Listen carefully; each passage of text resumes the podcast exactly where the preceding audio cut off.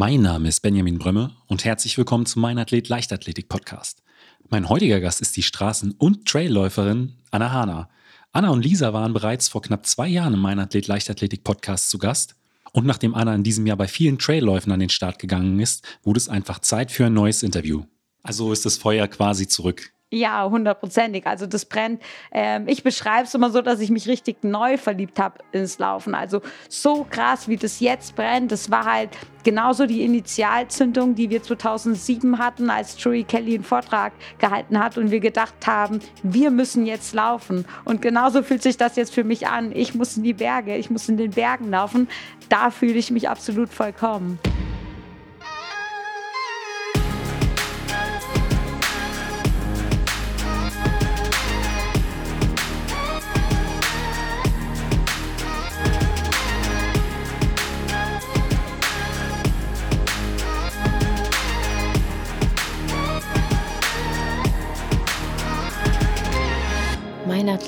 Der Leichtathletik-Podcast aus Frankfurt am Main. Dann, ja, herzlich willkommen, Anna. Hallo. Anna, wir haben uns das letzte Mal äh, persönlich getroffen vor knapp zwei Jahren. Da war ich ähm, in deinem und in Lisas Heimatort in, in Osthessen. Heute die, äh, dieses Interview nehmen wir online auf und das Ganze hat den folgenden Hintergrund. Ähm, du hast mir damals schon erzählt, du bist äh, da vor kurzem äh, in die Ortschaft Übersee gezogen, also nicht nach Übersee, sondern in den, in den kleinen Ort am, am Chiemsee. Und damals äh, hatte ich mich auch schon gefragt, ob das vielleicht einen Hintergrund hatte, dass du ähm, vielleicht neue Herausforderungen suchst. Und wenn man sich äh, in, den, in den letzten Wochen und Monaten so die, die Nachrichten im Internet durchgelesen hat, ähm, könnte ich mir vorstellen, dass der Umzug tatsächlich was damit zu tun hatte, weil du mittlerweile sehr viel im Trailrunning-Bereich unterwegs bist. Also ich habe gelesen, ähm, Adidas Infinite Trail, ähm, seid ihr in der Mannschaft Zweite geworden. Du hast den Rennsteigmarathon äh, trotz einer kleinen Panne äh, äh, bei den Frauen gewinnen können. Da steigen, äh, gehen wir nachher auch noch drauf ein. Ähm, deswegen meine erste Frage, hatte der Umzug damals tatsächlich schon so ein bisschen was damit zu tun gehabt? Ja, also das wirkt rückblickend schon sehr geplant alles. Und äh, wenn ich ehrlich bin, war das überhaupt nicht geplant. Also es war schon, dass ich äh, an Chiemsee gezogen bin, also weil es mich in die Berge gezogen hat. Also die Berge, die bedeuten für mich halt Freiheit.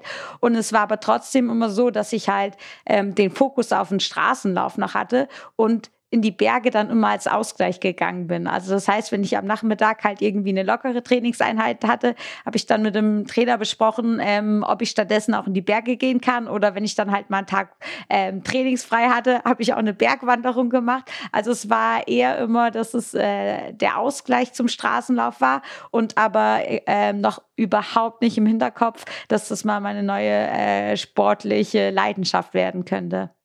Also einfach, weil am Chiemsee, man hat zum einen die Ebene äh, rund um den See, aber ja, wenn man mal ein bisschen Aussicht genießen möchte oder ein paar Höhenmeter machen äh, will, dann, dann hast du die Alpen ja dann quasi direkt vor der Haustür. Ja, genau, die Chiemgauer Alpen sind quasi direkt vor der Haustür und also da habe ich jetzt mit Sicherheit schon über 40 Gipfel bestiegen. Also gibt es unzählige Berge, das glaubt man gar nicht. Und die halt alle ähm, na, bis zu 1900 Meter. Sonntagshorn ist das höchste in den Chiemgauer Alpen. Also alles eine schöne Höhe, was man halt einfach mal äh, schnell dann am Nachmittag erklimmen kann. Und ähm, aber du hast gesagt, äh, ursprünglich oder, oder äh, am Anfang hattest du überhaupt noch nicht mit dem Gedanken gespielt, da zum Trailrunning äh, zu wechseln. Wie kam es denn dann dazu? Also ähm, gab es einen bestimmten Wettkampf oder einfach durch die vielen äh, Ausgleichseinheiten in den Bergen? Ähm, na, es war so, dass ich mich ähm, 2020 in Trainingslagern halt auf die Olympia-Quali für Tokio vorbereitet hatte, für den Marathon und da halt auch super fokussiert war und halt alles nochmal drauf ausgerichtet habe, ähm, weil das Ziel halt war, in Tokio wieder an der Startlinie zu stehen. Und dann weiß ja jeder, gab das mit Corona und alles dazwischen. Äh, die Marathons wurden abgesagt. Und ähm, ja, wo ich halt äh, super fit und super heiß auf den Wettkampf dann halt auf einmal so da stand und halt keinen Wettkampf äh, laufen konnte. Und da dachte ich, erst habe ich das nicht so wahrgenommen, ähm, was das für mich bedeutet. Ich dachte, okay, dann ähm, muss ich halt jetzt irgendwie äh, die meine, äh, meine Form halten und dann halt, wenn es wieder stattfinden kann, Marathons dann halt wieder laufen. Und dann habe ich aber registriert, dass das nicht so einfach funktioniert. Also ähm, es war dann schon, dass dann halt auf einmal so, boom, also gefühlt ähm, erstmal komplett die Energie raus war. Weil ich glaube, dass wenn man halt so krass ein Ziel vor Augen hat und so fokussiert darauf hinarbeitet, kann man das halt dann nicht einfach so nach hinten legen oder austauschen. Und ähm, ja, das hat dann dazu geführt, dass ich dann halt ähm, ja erstmal gar nichts mehr dann vom äh, von Wettkämpfen wissen wollte. Also dass ich gemerkt habe, Training hat mir super viel Spaß gemacht, aber um halt wirklich an seine absolute Grenze zu gehen, muss halt ein krasses Feuer in einem brennen. Und das war auf einmal nicht mehr da. Und ähm, dann wurde ich dann ähm, äh, dieses Jahr im Mai von Adidas gefragt, ähm, dass die ein Event von Adidas Terex haben, das nennt sich Everesting. Und jo, äh, Janosch Kowalczyk, der Trailläufer, der wollte eben die Höhenmeter des Mount Everest am Hochgrad im Allgäu laufen. Das heißt, der ist zehnmal den ähm, Hoch Hochgrad hochgelaufen. Und ähm, dann wurde ich gefragt, ob ich ihn nicht einmal bekleiden kleiden würde. Und dann dachte ich, wow, cool. Also die Berge, das klingt mega, bin ich dabei, ohne wirklich zu wissen, was auf mich zukommt. Ähm, weil davor bin ich halt tatsächlich nur in den Bergen wandern gewesen und bin da mitgelaufen. Und es hat mich von jetzt auf gleich so geflasht, dass ich dachte so, wow, das ist, also das macht mir so viel Spaß, da brennt so viel Feuer. Ähm, ich will mehr davon machen. Was, ja. was war der Grund dafür? Ähm, warum das so Spaß gemacht hat? Ja. Ich glaube, dass es halt die äh, Berge mir so viel geben, dass wenn ich dann halt oben am Gipfel stehe, das ist halt irgendwie so eine doppelte Belohnung. Also zum einen die Anstrengung, die man hat und dann aber irgendwie das, ja, das Majestätische dann der Berge, dass ich mich dann selbst so klein fühle und dann aber gleichzeitig die große Freiheit spüre ähm, und ich das Gefühl habe, dass ich da halt ganz bei mir bin und es halt irgendwie komplett nur für mich mache. Und ja, und dann habe ich dort dann äh, einen anderen Trailläufer kennengelernt und der hat mich dann gefragt, ob ich nicht Quarter Everesting für einen guten Zweck, für die Kilian Jonet Stiftung selbst machen wollen würde. Und es sind halt 2200 Höhenmeter. Ähm, habe ich gedacht, ja, also das klingt jetzt nicht irgendwie unmenschlich, das traue ich mir schon zu. Und dann bin ich dann halt irgendwie zwei Wochen später dann halt direkt äh, mein erstes Quarter Everesting gemacht. Und da hat er dann gemeint, wow, du kommst ganz schön schnell die Berge hoch und runter. Ähm, hast du nicht mal Bock, einen Trail-Wettkampf mitzumachen? Und ähm, ja, dann habe ich angefangen und seitdem nicht mehr aufgehört. also ist das Feuer quasi zurück. Ja, hundertprozentig. Also das brennt. Ähm, ich beschreibe es immer so, dass ich mich richtig neu verliebt habe ins Laufen. Also so krass, wie das jetzt brennt. Das war halt genauso die Initialzündung, die wir 2007 hatten, als Joey Kelly einen Vortrag gehalten hat und wir gedacht haben, wir müssen jetzt laufen. Und genauso fühlt sich das jetzt für mich an. Ich muss in die Berge, ich muss in den Bergen laufen. Da fühle ich mich absolut vollkommen ist es auch vielleicht nochmal so ein Stück weit, weil es ein, ich könnte mir vorstellen, auch ein komplett anderes Laufgefühl ist als, als im Straßenlauf. Ähm, dass es so auch nochmal vielleicht eine neue Herausforderung ähm, für dich war. Ja, wahrscheinlich schon. Also das ist, ich das Straßenlaufen, also es ist nicht so, dass, also ich habe das auch total geliebt oder ich finde es immer noch super faszinierend und es ist auch nicht so, dass ich sagen würde, ich werde nicht mehr auf die Straße zurückgehen. Ähm, das lasse ich mir absolut offen.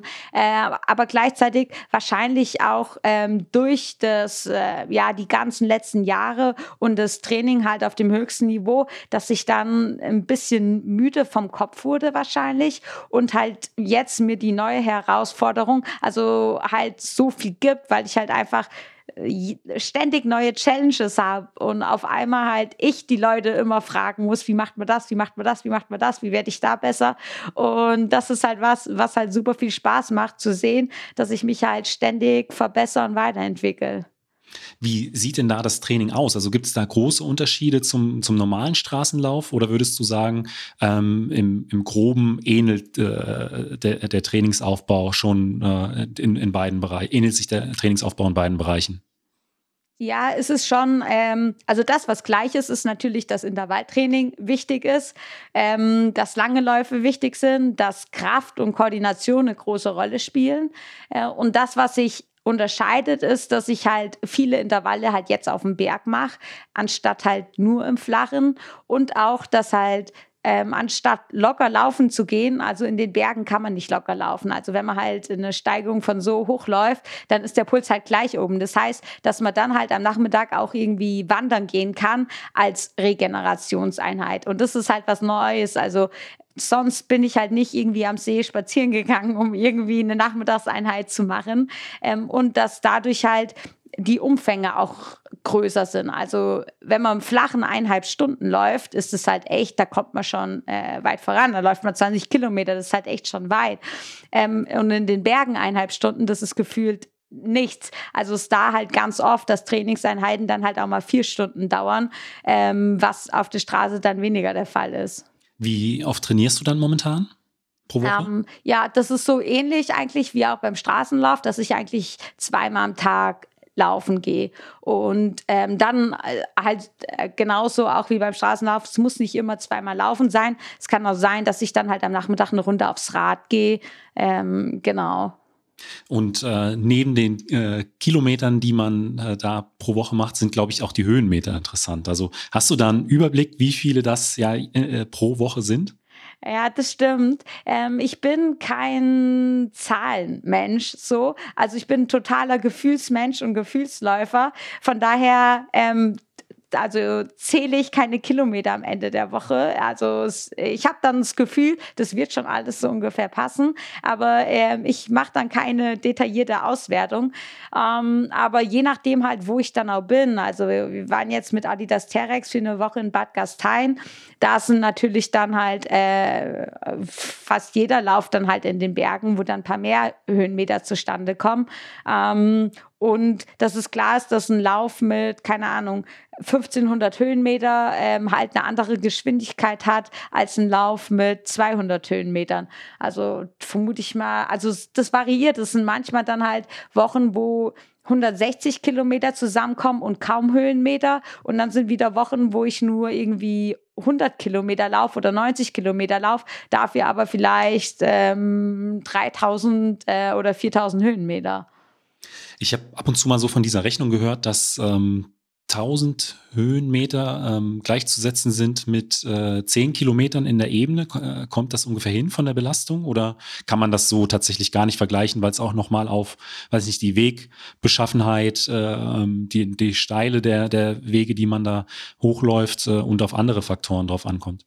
Ähm, das wäre zumindest ein leichten, äh, leichter Umrechnungsfaktor. Also es ist jetzt nicht weit entfernt, also okay. könnte schon äh, so sein. Und das ist, was natürlich auch halt dann bei Berg ist, ähm, wie du schon gesagt hast, ist halt dann auch das Bergablaufen halt eine ganz andere Belastung ist. Also das ist halt, wo ich vor meinem ersten Trail-Wettkampf stand, ich auch halt nicht wusste, wie gehe ich den an? Also wie äh, anstrengend ist das Downhill-Laufen? Bis mir dann halt gesagt wurde, dass ich, dass es ein Irrglaube ist, dass man sich beim Downhill-Laufen erholen kann. Also dass da der Puls quasi äh, also nur minimal niedriger ist als beim Uphill-Laufen, was ich halt auch nicht gedacht hätte. Aber es ist klar halt, weil man halt, man läuft halt nicht einfach schön geschmeidig ab, sondern man man fegt halt quasi so schnell man kann auf direktem Weg den Berg auf technischem Terrain runter. Und da muss man halt super aufmerksam sein und halt koordinativ einfach super präsent. Und das führt dann dazu, dass es dann halt, ähm, ja, das nicht die entspannten Teile des Rennens sind.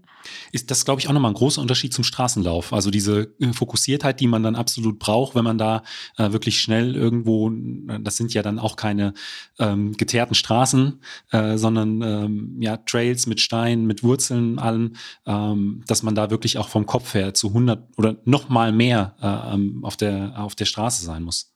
Ja, ich glaube, das sind andere Anforderungen. Beim Marathon war das Ziel eigentlich immer, in so eine Art meditativen Zustand zu gelangen. Also da habe ich festgestellt, dass ich dann am besten laufe, dass die Gedanken halt komplett im Hier und Jetzt sind und eben nicht abschweifen wie, oh, jetzt sind es noch 25 Kilometer oder es ist ja gerade so anstrengend, sondern halt einfach immer super präsent und quasi immer nur im Laufrhythmus zu sein. Und das funktioniert aber am Berg nicht. Also da muss man halt immer komplett aufmerksam sein, weil es halt immer wieder neue Herausforderungen gibt, je nachdem, wie technisch das Terrain ist, ob es Uphill geht, ob es Downhill geht, ähm, ob es rutschig ist, ob irgendwie Geröllfeld ist und eben dann auch, wenn es halt irgendwie mal ähm, am Berghang entlang geht, wenn es dann links neben einem runter geht, dass man halt da auch einfach halt fokussiert weiterläuft und sich von sowas dann auch nicht stören lässt. Und wahrscheinlich ist es auch das halt die neue Herausforderung, die mir gerade so viel Spaß macht, weil es eben äh, was komplett anderes ist als das Straßenlaufen. Und was ich mir auch vorstellen könnte, dass das Equipment halt auch nochmal eine viel wichtigere Rolle spielt. Du hast auch vorhin das Sonntagshorn angesprochen. Ich habe vor, ich glaube, drei Jahren äh, versucht, äh, mit einem Freund äh, auf Sonntagshorn zu kommen, aber ich musste irgendwann sagen, äh, bis hierhin und nicht weiter.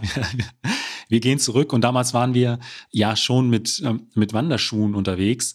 Ähm, deswegen, ich könnte mir vorstellen, dass normale Laufschuhe ähm, in den Bergen auch nicht funktionieren. Also ähm, mit was bist du da unterwegs? Ja, genau, da braucht man schon richtige Trailrunning-Schuhe. Und da gibt es auch Unterschiede. Das ist auch was, was ich neu lernen durfte. Also beim Straßenmarathon war nicht die Frage, welche Schuhe ziehe ich jetzt an. Es gibt halt ein paar Wettkampfschuhe und das, die zieht man halt beim Marathon an. Und jetzt ist dann halt immer, wie technisch ist die, sind die Wege? Ähm, ist es nass? Ist es nicht nass? Wie viel Schotterwege sind? Wie viel Wurzelwege sind? Und dementsprechend halt Schuhe, die halt ähm, mehr Grip haben oder weniger Grip haben.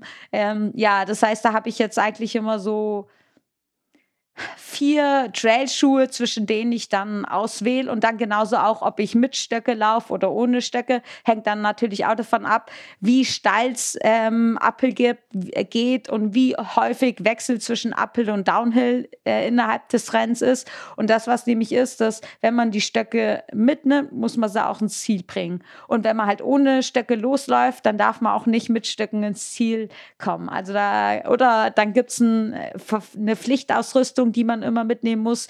Mit, ähm, das ist auch komplett unterschiedlich, aber meistens halt Erste-Hilfe-Kit, Regenjacke, ähm, Handy, ähm, äh, manchmal noch lange Hose, Handschuhe, also wo man halt immer erstmal sein, seine Laufweste packen muss, ja.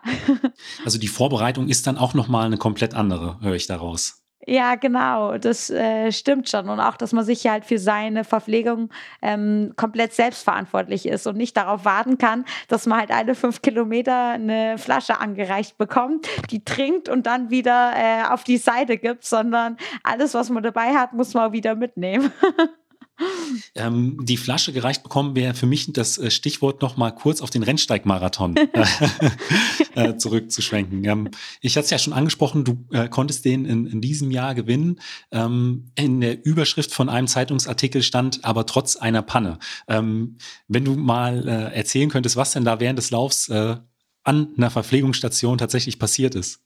Ja, also der ähm, Rennsteiglauf ist ja, also es gibt also viele Trailläufe, die halt deutlich technischer sind. Also das ist Rennsteiglauf ist quasi so ein bisschen eine Mischung zwischen Trailrun und Straßenlauf, also eher so ein Wald- und Wiesencrosslauf. Und das deswegen habe ich mich halt dazu entschlossen, keine Trinkweste mitzunehmen, ähm, weil man dann eben deutlich freier laufen kann. Und das heißt aber, ich war abhängig von den Verpflegungsstationen, die eben an der Strecke waren. Das heißt, ich hatte ähm, ja bin dann gelaufen und habe dann halt mir immer Becher genommen, ähm, getrunken, meist halt ein rechts, ein links, ähm, um keine Zeit zu verlieren und dann ähm, getrunken und halt dann weiter, also während des Laufens getrunken natürlich, um keine Zeit zu verlieren und dann weiter. Und bei der letzten Verpflegungsstation, also Kilometer 37, das waren noch fünf Kilometer bis zum Ziel, bin ich auch mit Vollgas Richtung Verpflegungsstation und dann ist ein Mann von rechts nach links über die Straße und hat mich nicht gesehen und wollte halt zum Verpflegungsstand und da irgendwas besprechen. Also es war kein Läufer. Und dann bin ich halt um ihn rum und dann halt noch ans hintere Ende von dem Verpflegungsstand und ähm, habe dann halt nur noch die Becher, die da standen, greifen können und nehme mir da einen Becher und sehe, dass es dunkel ist, was da drin ist und denk so, naja, Cola, für die letzten fünf Kilometer passt es super. Nochmal Zucker, bisschen Koffein, äh, das, ist, äh, das ist eigentlich richtig gut sogar. Neben Schluck und dann habe ich halt festgestellt, es war keine Cola, sondern Köstritzer Schwarzbier. Und wer das kennt, weiß halt, dass es Köstritzer Schwarzbier nicht in alkoholfrei gibt. Also äh, könnte ich mir vorstellen, dass äh, die letzten fünf Kilometer dann noch mal ein bisschen äh, schwieriger waren, als, als wenn du Cola getrunken hättest. Ja, ich habe tatsächlich kurz überlegt, ob ich es trinken soll, aber ich habe gemerkt, ich brauche Flüssigkeit und dann habe ich gedacht, ach, das wird mein Körper schon so verstoffwechseln, äh, dass ich hoffentlich den Alkohol jetzt nicht so stark spüre.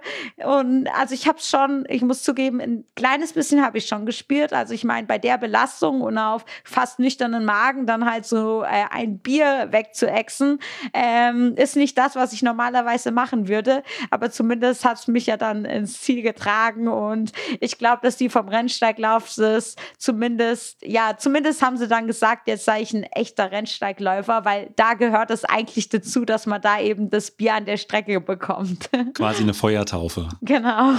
Und ich glaube, jetzt hast du dich auch so insgeheim ein bisschen für die ein oder andere Biermeile empfohlen, die es ja auch immer mal wieder auf, auf äh, Leichtathletikbahnen gibt. Ja, absolut. Da wäre ich am Start. Also ich kann schnell laufen und Bier trinken. Ich glaube, das ist dann eine gute Kombination. ähm, was stehen denn jetzt äh, Ende diesen Jahres denn noch so für Wettkämpfe bei dir auf dem Plan? Ja, ich bin dieses Jahr tatsächlich schon ziemlich viele Wettkämpfe gelaufen. Das hängt damit zusammen, dass ich halt nicht so eine konkrete Vision in diesem Jahr hatte, sondern mich habe treiben lassen und halt quasi so von Wettkampf zu Wettkampf auf einmal halt in diesen Trailsport reingerutscht bin. Und das hat auch dazu geführt, dass ich eben jetzt die Golden Trail National Series gewonnen habe. Das ist also eine Trail-Serie Deutschland, Österreich und der Schweiz. Und das internationale Finale findet jetzt Ende Oktober auf den Azoren statt. Und das heißt, das äh, ist jetzt, da fliege ich dann äh, nächste Woche hin, ist ein Wettkampf Freitag, Samstag und Sonntag. Ähm, auf jeweils eine andere Insel auf den Azoren. Das ist ziemlich cool. Dann wird man dann halt morgens mit dem Boot zur nächsten Insel gebracht, läuft da und am nächsten Tag halt wieder zur nächsten Insel. Insgesamt sind es 86 Kilometer und irgendwie 5600 Höhenmeter, die ich zurücklegen darf. Ähm, das wird, glaube ich, nochmal eine richtig coole Herausforderung. Da freue ich mich sehr drauf. Vor allem auch eben, mich gegen die Besten der Welt zu messen. Also das ist halt immer cool, so international stark besetzte Läufe laufen zu dürfen. Ähm, und vor allen Dingen auch äh, Ende Oktober auf den Azoren äh, wird auch da noch, glaube ich, äh, an, angenehmes Wetter sein. Ja, ich glaube auch, dass ich in kurzer Hose laufen kann. Ähm, ich äh, war in den letzten Tagen auch äh, mal wieder auf eurer Internetseite und ähm, da habe ich darüber hinaus festgestellt, dass ihr mittlerweile äh, Online-Coachings anbietet, weil ich weiß, dass ihr auch schon früher immer mal wieder angesprochen wurdet. Ähm, hier, wie sehen denn eure Trainingspläne aus? Oder könntest du mir nicht vielleicht einen Tipp für, für mein Training geben? Und äh, ähm, da wart ihr auch während Corona nicht untätig. Ja, das ist cool, dass du das ansprichst, weil das ist was, wo wir halt total drin aufgehen, was uns so viel Spaß macht. Ähm, ja, wir haben halt sonst auch immer viele Vorträge gehalten und Laufseminare gegeben und aufgrund von Corona war das halt alles nicht mehr möglich. Und da haben wir uns dann selbst, äh, Lisa und ich, uns hingesetzt und gesagt haben, okay, wir haben jetzt irgendwie zeitliche Kapazität, was machen wir damit? Und es hat uns halt schon immer mega Spaß gemacht, halt mit anderen Läufern in Kontakt zu sein. Und dann hatten wir das Glück, dass dann Linus eHealth auf uns zugekommen sind, die uns quasi ähm, die Struktur dafür bieten. Also weil eine App allein dann zu programmieren, wer das schon mal gemacht hat, weiß, wie kostspielig und wie anstrengend das ist. Und so haben wir eben äh, einen coolen Partner an unserer Seite, der uns ähm, die App bietet und wir halt da unsere Trainingspläne reinstellen können und an unsere ähm, Klienten dann verschicken können. Und dann eben auch dort einen Chat haben. Das ist uns nämlich total wichtig, dass wir halt auch im Austausch mit unseren äh, Klienten sind und Sportlern weil das soll es ja von einem Standard-Trainingsplan unterscheiden. Also wir wollen nicht, dass die Athleten sich immer an den Plan anpassen, sondern der Plan sich an die Athleten und an deren Alltag anpasst. Weil das ist natürlich was anderes, wenn man wie Lisa nicht Profisportler ist und das Training das wichtigste ähm, ja, am ganzen Tag ist. Wenn man aber Beruf, Familie äh, hat und das zusammen mit Training noch unter einen Hut bringen möchte, dann ist es halt wichtig, dass man im Training flexibel ist und eben da was verändern kann. Und ja, das funktioniert richtig gut und macht total viel Spaß und ähm, das war jetzt auch beim Rennsteig das erste Mal, dass ich halt mit zwei Leuten, die ich coache, zusammen auch in einem Wettkampf war. Und das war halt richtig cool, dann zu sehen hinterher. Also ich habe dann auf die gewartet im Ziel und dann halt das große Grinsen im Gesicht zu sehen und wie glücklich die waren und wo ich denke, ey, das ist so cool. Also ich gebe was weiter und krieg halt gefühlt doppelt was zurück, weil das halt so eine große Freude ist, sowas mit jemandem teilen zu können. Und äh, wenn man es dann auch in live, äh, live und in Farbe dann äh, auch noch äh, zu sehen, zu spüren bekommt, ist es, glaube ich, umso schöner. Ja, total. Und auch halt zu sehen, wie ähm, ja, die auch alle bereit sind, sich auf neue Dinge einzulassen. Also, ähm, dass wir dann halt Yoga mit in den Plan aufnehmen und auch Kräftigungsübung, weil ich glaube, das ist das, was die meisten Läufer halt dann schleifen lassen. Also, wenn halt irgendwie Kräftigung nicht auf dem Plan steht, machen die wenigsten Kräftigung. Aber wenn das halt steht, dann ja die Einheit und genau diese Übung machst du, dann ziehen das dann die meisten auch tatsächlich durch. Für welche Distanzen bietet, bietet ihr dann die Trainingsplangestaltung an? Ja, das ist total unterschiedlich. Also deswegen telefonieren wir auch immer vorher mit jedem, um genau halt zu hören, ähm, was möchtest du gerne mit uns erreichen. Und da sind manche, die dann halt sagen, die möchten den und den Marathon in drei Stunden 15 laufen. Und dann gibt's welche, die sagen, ähm, sie laufen bisher noch nicht, aber sie würden gern mal fünf Kilometer am Stück laufen können. Und das ist dann halt äh, beides total cool. Also ein halt äh, wirklich äh, ja, komplexe Trainingseinheiten laufen zu lassen, um halt einen schnellen Marathon zu laufen und dann äh, jemand anderen ans Laufen heranzuführen, wo man eben dann wechselt zwischen Powerwalk und ähm, Laufabschnitte und dann halt immer die Laufabschnitte immer größer werden. Und ja, dass das eben zeigt, dass es halt einfach wichtig ist, ähm, ein Ziel für sich zu definieren und ja, das für sich zu machen und dann nicht zu denken, so, ja, aber was sind schon fünf Kilometer? Hey, wenn du vorher gar nicht gelaufen bist, dann sind fünf Kilometer richtig viel und richtig cool. Und es ist dann was, was du dann auch feiern kannst, wenn du das erreicht hast. Wenn man jetzt äh, Interesse hat, da, äh, ähm, sich einen Trainingsplan von euch äh, äh gestalten zu lassen, ähm, am besten auf eure Internetseite gehen oder über Instagram. Wie wie kann man euch da am besten erreichen? Ja, genau. Am besten über hanatwinscoaching.de und dann am äh, direkten Telefontermin ausmachen und dann ähm, telefonieren wir und dann kann man nämlich halt gucken, so, weil das ist auch immer wichtig, dass beide Seiten einfach Lust drauf haben, weil ich glaube, das ist entscheidend. Das muss halt einfach eine gute Energie zwischen den zwei Personen sein und dann funktioniert das auch. Und es ist halt nicht nur den Tra nicht nur Trainingsplan, sondern gleichzeitig auch ein Ernährungsplan, weil für uns das beides Hand in Hand geht. Also das zu einem gesunden Lebensstil halt sowohl Bewegung als auch die Ernährung gehört. Ich glaube, das war ein gutes Schlusswort. Ich drücke dir äh, die Daumen für, das sind insgesamt drei Läufe auf den Azoren mit 86 Kilometern. Genau. Ähm, genau. Drücke ich dir die Daumen, viel Erfolg, viel Spaß. Und ähm, äh, 86 Kilometer in drei Tagen, das geht ja dann auch schon in Richtung äh, es ist ein Ultralauf, kann man dann schon sagen. Ähm, bei mir war ja auch äh, äh, schon Annabelle Müller zu Gast. Sie, ähm, ich weiß nicht, ob dir das was sagt, äh, der Tour de Jean, da ist sie gestartet und das ist ein Lauf mit, ähm, ich glaube, um den 300 Kilometern und 20 oder 30.000 Höhenmetern. Ähm, ich, deswegen im, im Traillauf kann man sich äh, immer weiter steigern. Ähm, ich bin mal gespannt, wo, sich dein, wo dich dein Weg noch hinführt. Ja, ich auch auf jeden Fall. Falls euch die Folge gefallen hat und ihr den Meinathlet Leichtathletik Podcast unterstützen möchtet, gebt mir doch einfach eine Bewertung auf Apple Podcast, erzählt euren Freunden davon oder schreibt mir über Instagram oder per E-Mail. Vielen Dank und bis zum nächsten Mal.